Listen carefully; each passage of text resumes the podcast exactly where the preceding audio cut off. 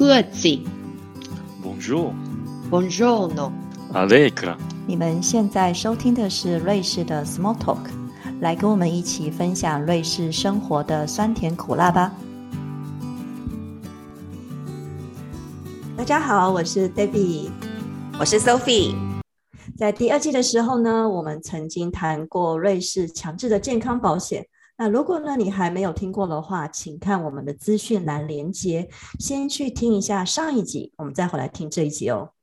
那除了瑞士政府规定的每个人一定要买的健康保险之外，还有其他各种五花八门的保险，包括呢附加险、第三责任险，还有汽车保险等等。那到底呢哪些保险在什么样的情况下会比较推荐购买呢？所以这一集呢，我们又邀请到在瑞士保险相关行业打滚多年的温迪来跟大家解释。来，欢迎温迪。Hello，大家好，我是 Wendy，很高兴今天有机会可以再来跟大家分享瑞士保险的一些呃内容，这样子。对，反正我们今天其实只是写了大纲，并没有写非常的 detail。我觉得，因为经经过上一次的那个应该节目，大家如果听过上一次就知道，Wendy 会讲非常多的资讯，所以大家其实我先建议大家先去拿笔跟纸来做一下笔记。这样，接下来就是讲我们第二季曾经讨论过的养老保险嘛。养老保险我们那时候没有讲非常的多。养老保险的话，你会给我们什么样的建议呢？呃，在瑞士这边，就是如果讲到养老保险，可能大家想的，比如说类似长照啊，或者是失能啊这一类的保险，这一类的保险，其实在瑞士它的市场蛮小的。然后也就是说有有卖，尤其是长照，嗯，英文叫做 long term care LTC，这个长照在台湾或者是在北美国家都是非常就是非非呃很多人都会买，就是常有的一个保险。可是，在瑞士真的要要找到有卖 LTC 保险的公司非常非常少，这个主要是因为瑞士社会福利的的一些关系。就是说，瑞士社会福利的系统做的比较好。它比如说，如果我们讲到退休金的话，它一般有有三个 pillar 嘛。pillar one 就是阿豪 val AHV。这个是相当于是政府的，有上班的人都有都有交钱到这个 A F A H V 里面，等到退休的时候，固定可以从这里领到每个月，看你是要一次领清，或者是按月领领终身这样子，都可以固定的领钱。然后如果万一不幸有有发生失能啊，或者是需要长期照护的话，在二号报这个这一块里面，它其实已经有包含了这个功能。然后另外就是瑞士退休保险，如果我们在看 Pillar Two，Pillar Two 这个第二支柱，第二支柱是看公司给你的，也就是说每看你在哪一个公司上班，你会参加公司的这个这个第二支柱的退休保险，那里面的细目条款呢会因公司而异，但是大体上来说，它也是有两个功能，一个就是呃退休以后它会按月给你，或者是你可以选择一次领清的这个金额。然后，如果万一有你有就是失能啊，或者是需要长期照护的话，这个第二支柱它不是只是退休金的功能，它同时也有包含这个保险的功能。而且，不管是第一支柱还是第二支柱，第一支柱就是二号保嘛，第二支柱是公司的。不管是这两个的哪一个，呃，它都不是只有给主要的这个保险人，就是上班的人。但是，比如说主要的这个保险人如果走的比较早的话，他的呃另一半或是孩子也是可以从里面继续领。钱的，所以因为有有这样子的一个社会保险的制度，在这样底下，呃，需要在自己去买呃养老或者说长照失能保险的这个需求就蛮小的了。而且最不济最不济，在你你如果真的拿了这些钱还是不够用的话，瑞士还有社会福利嘛，就是 social benefits，呃，这个一般是根据你的居住地，你可以和他申请。当然，如果是像外国人的话，还没有入籍的，一般不建议申请啊，因为这个以后会会影响到入籍。但是以当地人来说的话，还有最最后最后还有这个 social benefit 社会福利可以去领。我可以问一个问题吗？就是什么样的情况下，像你刚刚说的，是因为钱不够才有可能再另外考虑长照险或是其他的？那这个要做计算的话，通常你怎么你怎么知道你够不够？呃，其实通常大部分情况之下都是都是够的。呃，可能比如说，如果你觉得你自己的需求会比较高，你会希望去一个比较好的私立的这个长期照护的机构，你希望的是，比如说你如果有什么问题的话，可以住进去，而不是呃所谓瑞士叫 Spitax 嘛，就是不是医院的人来固定，比如说一天来家里帮你一个小时或是两个小时，你自己的需求比较高的时候，还是可以就是再去找长照险或者失能。险。呃，失能险就是 disability income DI，DI 这部分呃其实蛮多保险公司仍然是有的。呃，因为比如说，尤其是像我们台湾人，可能不是一开始一毕业就在瑞士工作，是可能工作了十年、十五年才搬来瑞士的。那如果这样子，你在瑞士待到六十岁的时候，可能你缴进去你这个第二支柱的钱并没有那么多，因为你前面可能有十年、二十年你没有缴进去，所以相对的，你这个第二支柱的保险金额和可以领出的金额也会比较少。那在这样的情况下，其实有两个解决的办法，一个就是每一年你跟公司拿到的那个第二支柱的那个单子，它上面都会告诉你今年有多少 buy in 的这个 allowance，你可以一笔钱再交进去。那其实这个是一个比较好的解决办那办法，因为。放进第二支柱的钱是等于是一开始放进去的那一年是不课税的嘛？它是一个 tax defer，所以这样子是比较好的。然后所以会建议就是说，如果你觉得自己会有需求，或者是你来瑞士的时候年纪已经比较大了，你第二支柱里面钱很少，你可以，然后你有钱的话，你可以就是每年先就是这样子放进去。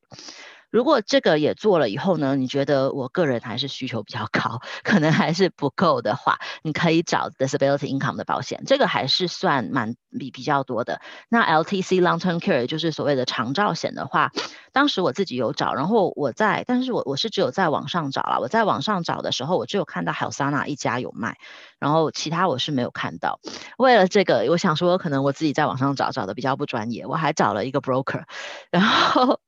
最扯的是，broker 就觉得为什么我会需要买长照险呢？broker 觉得长照险好像在瑞士就他根本就没有听过，然后他找了半天也没有找到东西，后来我就把 broker fire 掉了。所以长照险在瑞士是真的，哎，其实我好像我没有找到过，因为我在台湾非常的流行。我妈还告诉我，她买了很多这种什么，就是老了之后的保险。对，LTC 真的很少，我反正我是知道好桑拿有，当时有，可以，现在我应该还有吧。哦，好，那如果说是像是呃刚来瑞士的话，他们还没有工作的话，那你没有办法保的第一类跟第二类保险啊。那他如果之后要退休的话怎么办呢？他们可以自己保吗？像是其他台湾有像是寿险，是不是？瑞士有类似的？呃，寿险寿险有啊，寿寿险可以自己保。那寿险就是你死了以后有给付嘛，给家里其他的人。寿险是可以自己保的。但是如果实际上是没有工作的话，刚来瑞士的话，他们就没有办法像我们有第一类、第二类、第三类这项保险吗？呃，第二类是一定不可以，因为第二类是跟着工作。但是第一类的话，每年有一个基本的金额，不管你有工作还是没有工作，你其实都可以交。而且第一类保险。啊，不过如果你来瑞士的年年龄已经比较大的话，你永远都不可能交到 maximum。第一类保险它有规定，就是说你退休以后，你从二号包，如果你要领到这个每个月最大的金额的话，你必须要呃有按每每年交二号包，必须要有交满多少年，现在具具体多少年，我现在不太确定。也就是说，比如说像。呃，像以我老公来讲好了，他一开始在瑞士工作，然后但是他中间有四年的时间他是去了伦敦，然后他没有在瑞士，那这四年他就没有在瑞士交这个第一支柱的的钱。那但是他的情况比较特殊啊，因为伦敦是当时还是欧盟的一部分，那瑞士跟欧盟有协定，有协协定，所以如果他在欧盟的其他国家上班，在那边当地有交当地的社会保险的话，他没有办法自己自愿再把钱补进啊，好不好。当然，比如说如果你中间有三年，假设你回台湾，台湾不是欧盟，这样子的话，你你可以自己再把每年把这个基本最少最少的这个金额有一个 minimum contribution，你可以再交进第一支柱，这样到你退休的时候，算你总共在二号包交过多少年的时候，你这个年资也会比较高。我觉得这是非常重要的资讯的问题，因为我刚刚也做了笔记了。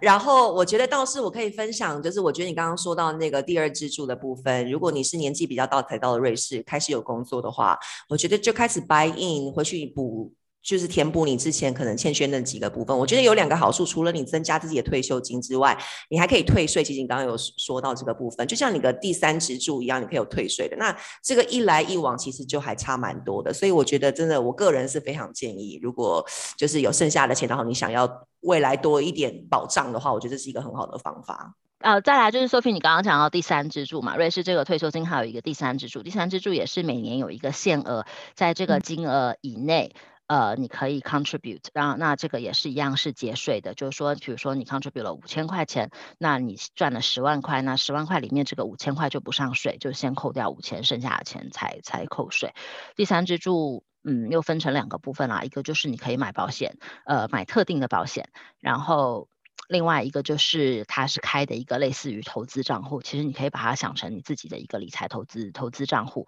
在账户里面你 可以买基金或是买股票等等。呃，一般来讲，我们比较不建议买保险啦，因为它这个它这个第三支柱买的保险不是一个纯粹的寿险。就是不是说，呃，我按年缴，缴满三十年，然后之后呢，如果万一我 去世了，那保险就有给付。它不是，它是有一个 minimum guarantee，然后就说它这个保险里面有一部分是它有一个投资的部分。一般来说，不过这是我个人想法，像我爸妈想法就很不一样。一般来说呢，我们做就是。不会很建议大家买这种综合的，就是同时又有投资，同时又有保险的这种寿险，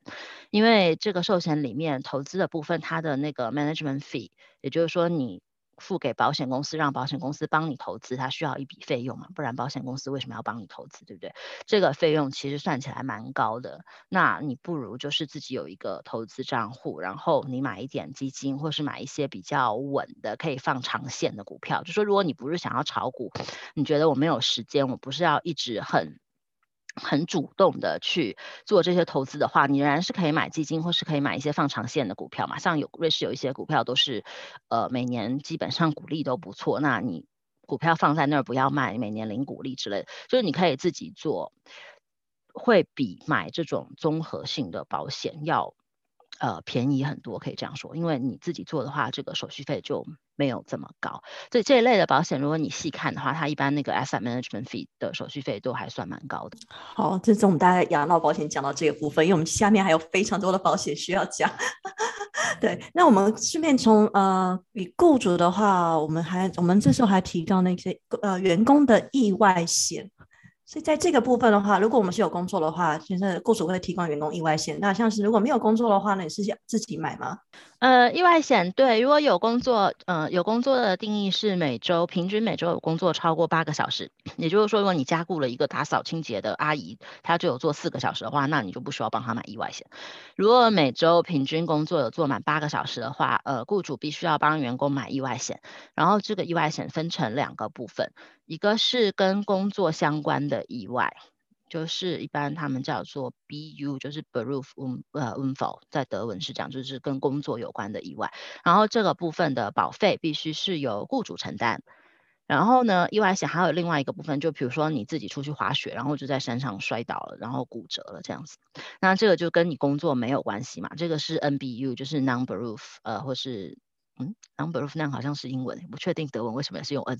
哎，这是 NBU，这个是跟工作没有关系的意外险。这个部分的保费呢，在法律上的规定是公呃雇主不需要帮员工承担，也但是雇主必须要帮员工购买。也就是说，如果你有工作超过八个小时，你不用担心你的保险全部都在那儿。然后你每个月的那个薪水，可能你的雇主有扣掉这个 NBU 的保费，如果有的话，在薪水单上你会看到。不过像我公司的话，我 NBU 全百分之百是是公司付钱，然后我老公的公司 NBU 就真的是从他的薪水扣掉，所以也是就是看公司。但法律上来说的话，雇主没有没有义务要帮你付这个部分的保费。因为我的学校的话，因为我们老师算是时薪的话，我们又不太一样。呃，等于是如果是八个小时以上的话，如果我们的老师们每个每周工作是八个小时以上，我们是帮他付全部的意外险的，就等于是他自己私下去滑雪那个跌断腿那个是要付的。那而且不管是他在工作跟那个私下，那可是如果是八个小时以内的话，我们就只有支付他在工作时间不小心受伤的时候，这个才支付。那其他闲暇时间内就不会支付了。对对对，八个小时以内，我说没有意外险，对，呃，对不起，刚刚说的不是很清楚，是没有，就是全部的意外险，工作这一部分的话都是一定要包含的。不过不过教教教中文好像也有太会发生意外，是被学生打吗？没有啊，就他在工作期间，我们真的有一次，也是老师他因为夏天嘛，就比较穿的比较漂亮，然后鞋子高了一点，然后在赶火车的时候，要来上班的途中赶火车的时候脚拐到了，所以真的是要打石膏的那种，所以还是必须要支付，因为这是在上班途中嘛。对对哎，不过你们有帮员工支付，就是八个小时以上有帮他们支付 NBU 的话，那福利还蛮好的。当然啦，我们当然希望我们的老师能够留久一点，你知道，就只能靠这个福利吸引他们继续工作。啊 下来，Debbie，你有说到嗯没有上班的人，我们还没有讲到那一块。哦没有上班人的话，嗯这个意外险是包含在那个强制的健康保险里面的啊、你买那个就是健康保险的时候，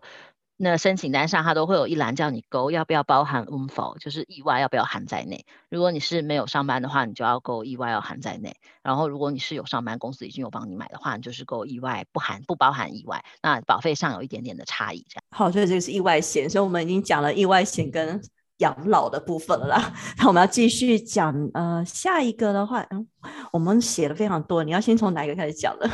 呃，我觉得我可以讲，就是我觉得大家比较会需要买的，可能对比较多人都有，就是有有这一方面的需求的，或是应该要买，但是希望没有需求的。是啊呃，第一个就是基本上这个呃 household，嗯，household facility 这个保的是你在瑞士的屋子里的东西，也就是说，比如说呃你家遭小偷啦，或者是诶除了遭小呃，或者是嗯你家失火啦，对，就是发生一些意外，就是家的 我们住的地方的意外。对对对，就住的地方的意外，这个保的是屋子里面的的东西。然后比如说你家失火了，全部烧掉了，那里面可能有你的家具啊，基基本的家具嘛，衣服啊，个人用品啊，如果有钻戒啊、呃手表啊之类的，这个我觉得其实大家都应该要保。这个这个保费其实不是特别贵，这个一年差不多你就算五百块钱左右吧。呃，保费来，保费当然取决于你的投保金额。一般他会看，比如说你这个你你住的这个房子有多大，呃，房子越大的话，他一般给你的这个建议的投保金额就会比较高，因为想说你房子大，东西里面东西就会比较多这样子。当然，这个只是一个建议的投保金额，这个投保金额是可以你自己每个人可以自己决定的，并并不一定要照保险公司的这个建议的金额去投保。然后这个里面可能大家比较需要注意的，因为这个保险其实大部分来瑞士的人都知道了，但是里面比较注意的就是说，如果你有呃很贵重的东西，那每个保险公司对这个的定义不一样，一般可能超过一万块，但单一物品。呃，单一物品价格超过一万或是一万五的话，这个很大部分的保险公司会要求你要分开列，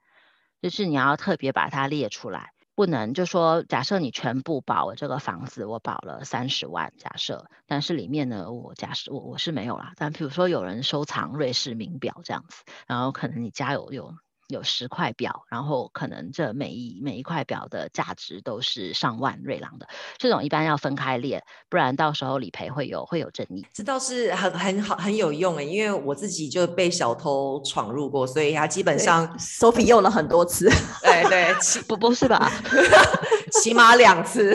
对，第一次就是小偷闯入，然后基本上我丢了所有贵所有东西里面最贵重的就是我的电脑。那但是那个电脑也是用了五年的，所以保险公司就还了我就是全新电脑的价钱一千多块钱。所以基本上我觉得某个程度上好像也赚赚到到了，对。所以你很欢迎小偷再去吗？没没有没有没有。然后第二次倒是这一点我还蛮觉得蛮特别的，是我们在火车上，然后因为我们的包包有一个包包被偷了，然后里面包括我的护照啊，有一些钱啊，然后还有一台 iPad，那台 iPad 是新的。然后后来我的保险公司也都全部赔我了。对这个 household content 的时候，它里面还有一些就是细目，或者是也可以说是一些附加的项目。那每个公司会稍微不太一样，但是基本上它都有它都有包含，就是保险的承保内容都有包含。如果说你人在外，然后你的私人物品被偷，甚至于说。就像你，你走在路上被抢了，或者是你在火车上东西被偷，这个部分很多，大部分都有包含。然后我知道，像有的保险公司它还有包含，比如说信用卡被偷，呃，如果你事先在保险的时候有把呃你所有的信用卡资料都提供给保险公司的话，他还可以负责帮你联络所有的保险公司，就是告通知他们信用卡被偷，要要把卡冻住，然后再发新的卡给你。当然不是每一家保险公司都有这个服务，那具体的内容会根据保险公司有所不同嘛，因为这都不是强制的保险，那每一个公司就会有他们的特点这样子。但是大家可以看一下新对，好，虽然这不是强制的保险，但是听温妮这样讲的话，我觉得大家是一定要保这个保险，非常的重要，特别是像 Sophie 经验丰富，非常的需要，对不对？如果好了，如果家里对，如果你常常丢东西的话，或者是家里可能小偷比较喜欢你家的话，那非常的需要这个保险。对啊，瑞士其实没有大家想的那么安全。我自己在星巴克很多很多年前，我刚来瑞士的时候，在苏黎世那个 Central 的星巴克，我跟朋友在聊天，不过是我自己不好，我我在跟朋友在聊天，我皮包放在地上，那我习惯比较不好，我皮包我皮包拉链我不喜欢拉，所以我皮包拉链是没有拉的，放在地上。然后等我聊完天要走的时候，发现我的皮夹为什么在皮包的最上面，然后我就觉得。不妙，然后皮夹打开一看，就是现金全部是没有的。不过比较庆幸的是，我只有掉现金啊，就是卡、证件什么都没有掉，它只有投现金。那还是不见了。但这个部分的话，其实保险还是会理赔的啦，只是你要去呃，我当时保保险没有理赔，因为我掉的是现金。我当时的保险就是现金是没有没有理赔的。如果如果我掉的是证件，然后比如说我因为证件被盗，然后。有其他的损失，或者是我有掉包包里，假设我包包里有掉手机，这样子的话，当时我保险是会理赔，但因为我只有被偷现金，所以没有。嗯，我可以再问一个，这个我不确定是不是在他的范畴里面。比如说，如果你有客人来到家里面，然后比如说他受伤了，或者是有一些意外的话，这个也有，也是在这个范围里面嘛？它可以有保险的赔偿。呃，是比如说你家地板在拖地，地上一滩水，客人滑倒了吗？之类的，之类，这个没有含在这个 household household 因为保的真的就是 household，如果翻英文就是 household contents，contents 就是里面的东西嘛，所以保的就是基本上是你家里的物品。那另外还有一个，其实应该可能说比 household content 更重要，不过是对别人比较重要，呃，是这个呃 private，呃，就是第三人责任险。哎，pre 呃 private haftpflicht，就是第三人责任险，这个就是包含 Sophie 你刚刚提到的这个部分。这个它其实包含的范围很广，尤其是如果你家有狗啊、有小孩的话，这个保险真的很重要。这个保险保的就是你把别人的东西弄坏了，你要负的责任。比如说我们我们租房子，假设你你是租房子，如果你是自己自己的房子的话，那就是呃，但是还是还是有用。比如说你是租房子的话，通常你知道瑞士呃要搬离的时候，房东都会来，或者是中介会来，然后会检查房子，通常检查的还蛮详细的。嗯，可能跟你说你这墙壁有点脏，然后地板上可能有刮痕，对不对？没错。然后那个。呃，台面啊，厨房台面可能也有一点就是刮痕，尤其是我家那个台面是那种不锈钢的台面，那个根本就是很容易就会有刮痕，它不是大理石的嘛。然后墙壁上我可能有挂画，有钉钉子啊，这一个洞那一个洞的，虽然洞我会补，但是洞还是很多。然后这些部分房东就可以根据在法律允许的这个范围之内，就可以要求你要要付给房东一些钱，对吧？让房东可以把这些问题修复。那这个就是你对别人的物品，你对房东的房子造成的损伤，这个部分就在这个第三人责任险，他会帮你给付。这第三人责任险其实就跟汽车的第三人责任险很类似，只是它保的是跟开车没有关系的事情，或者是说你带你牵着狗出去遛狗啊，然后你的狗就把别人咬了一口，这个这个保险也会给付。然后可能小孩子在玩球砸到别人的窗户砸破了，甚至于是滑雪你撞到了别人，把别人撞伤。虽然别人自己也有意外险可以可以给付，但是其实原则上他可以告你嘛，因为是你撞到他导致他撞伤的，应该这个钱是由你的第三人责任险来付的。所以这个部分其实我觉得蛮好用的。然后它的保费一般一年大概也是在五百块钱左右，可能四百到六百之间，这样你就可以抓个五百块钱，也不是特别的贵。对，我就觉得发现瑞士好像真的蛮喜欢保险，不管什么保险都可以 有一个名目去让你保就对了。但是你说这个的话，其实第三责任险的话，我们不一定是有小孩或者是有狗一定要保，但是其实像我们一般的话，大人也是可以保的。因为我真的用过这个保险，我们才把人家的东西用坏了，然后也是请保险公司去赔他。对啊，真的，而且就是如果尤其是如果你在瑞士租房子的话，你这保险你一定用得到。当然也是也是有特例啦。基本上在瑞士租房子，除非你是只租一两年，然后你租的房子是比较旧的，这样子你搬出去的时候，可能真的房东挑不到什么毛病。如果你住的时间比较久的话，你墙壁基本上多少都会有损伤。地板虽然我也不是说就是觉得这是别人的房子我就不爱洗，是挺爱洗的。我们家呃沙发桌子底下也是都有贴那个保护的那个那个东西，但是你地板总是还是会有刮痕啊。然后反正你搬出去住久了，房东总是能挑到什么的哦，甚至于有人钥匙弄掉，钥匙钥匙弄掉，知道在瑞士是一件很贵的事。所以这个是第三责任险也会负责的吧？对对对，对，钥匙弄掉，钥匙弄掉也是也是原则上也是有，当然每个保险细目稍微会不一样，但原则上也是有有它也是有给付的。特别是钥匙弄掉，如果房东要换一整栋的钥匙，将含大门的话，上千上千瑞郎，对对，非常的可怕啊！所以保险很重要，大家这两个保险，像我刚才讲个人的第三责任险跟家户保险是一定要保的。那你觉得法律保险我们这个需要保吗？我觉得法律保险也很好，不过我刚刚说这这两个都不贵，然后其实大家如果全部都保的话，哦，那蛮贵的哦。都都对啊，里里卡卡加一加，其实也也蛮多的。法律保险我觉得我觉得其实非常好。然后呃嗯，法律保险我先先讲一下大概大概它包含的它的承保范围是什么好了。法律保险其实包含的范围很多，比如说今天公司把你裁员了。然后你觉得你觉得公司有不公？你觉得我其实不是，我是因为公司知道我怀孕了，所以呃才会在我生完怀孕的时候，他他就不能帮你裁员嘛。但是在你生完小孩十六个礼拜保护的期间过了以后，呃，你回公司，然后公司就觉得嗯不想要你了，可能你觉得或者是你觉得公司帮你裁员，反正是有其他的原因的话，你可以咨询法律保险。这法律保险它包含一般大部分的话，它包含的不是只是说你要告谁或者谁告你上法庭，它包含法律的咨询，比如说你要去问他，像我我家里有有保姆，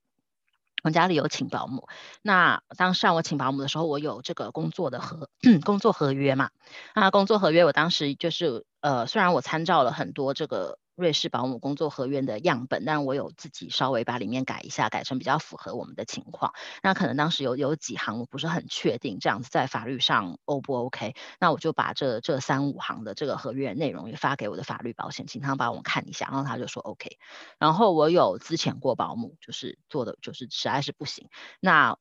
离开的时候，我就是我要把薪水算出来，然后可能有他就是得到的休假、应休的休假，就是特休假，但是他没有，实际上他没有休的，那这部分我也要给付，然后我还要通知他，就是要提早一个月啊，或者是三个月，看他做了多久，要通知他给他这个之前的这个这个消息。然后当时这个部分我也有咨询我的法律保险。那你知道，假设你今天没有法律保险，你要咨询律师的话，一个小时可能就是好几百瑞郎。那以这样子来讲的话，法律保险真的不贵，法律保险一般。一年的保费差不多就是你咨询律师可能一个小时到两个小时的这个这个价钱。呃，法律保险还包含什么？嗯，法律保险也是也是要看每一家公司的法律保险的内容不一样。像有的公司，比如说像苏黎世产物，它用的是呃 Orion 的法律保险。它就是一个法律保险，你只能选择你是要呃有包含开车的还是不包含开车的。因为如果很多人没有开车嘛，没有开车的话，你的法律保险就不需要包含。假设你你撞到人了，然后有这个法律的这个纠纷的话，你就是选没有开车。它就是一个套装，就是这样子，只有两个选项。